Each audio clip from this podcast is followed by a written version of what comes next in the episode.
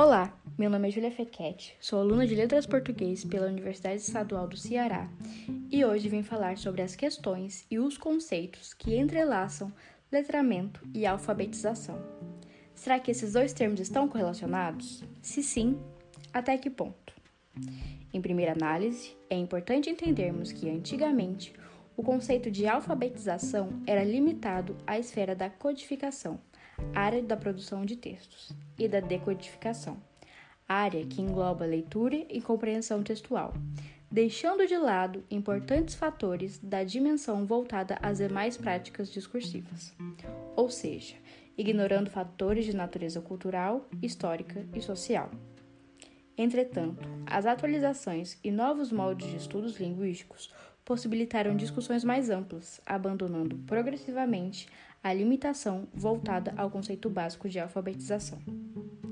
Foi durante os anos 90 que a alfabetização e o alfabetismo passaram a ser compreendidos como processos individuais, apesar de estarem intrinsecamente conectados, a escritora e professora livre docente do Departamento de Linguística Aplicada pela Universidade Estadual de Campinas, Roxane Rojo, cita em um dos seus artigos que a noção de alfabetismo está relacionada à capacidade de acessar e processar informações escritas como ferramenta para enfrentar as demandas cotidianas.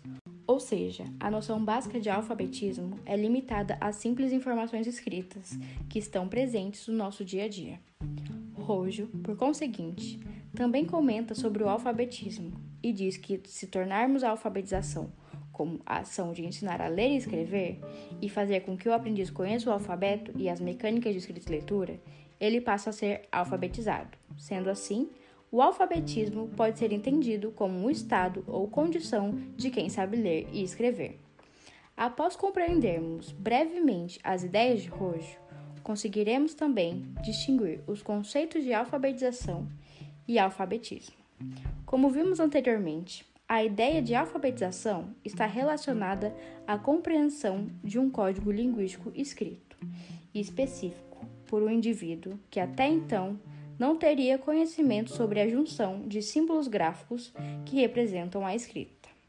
Já quando falamos de alfabetismo, devemos compreendê-lo como um processo muito mais amplo Pense em um indivíduo que conhece o alfabeto e dele faz situações diversas, indo para além do estilo de escrita e leitura obrigatório do cotidiano.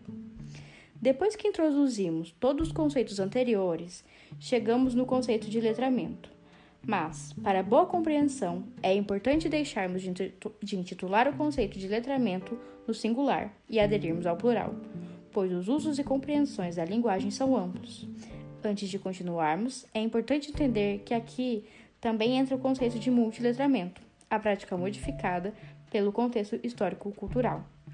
Enfim, o letrado está para além do indivíduo tido como culto, pois até as pessoas consideradas analfabetas podem ser tidas como letradas, já que vivem em meios que a cultura se faz presente, ou seja, nossa sociedade em geral. Também é importante salientarmos as ampliações das práticas letradas. Como exemplo, trouxe o campo visual, que também está ligado ao letramento através da compreensão das imagens.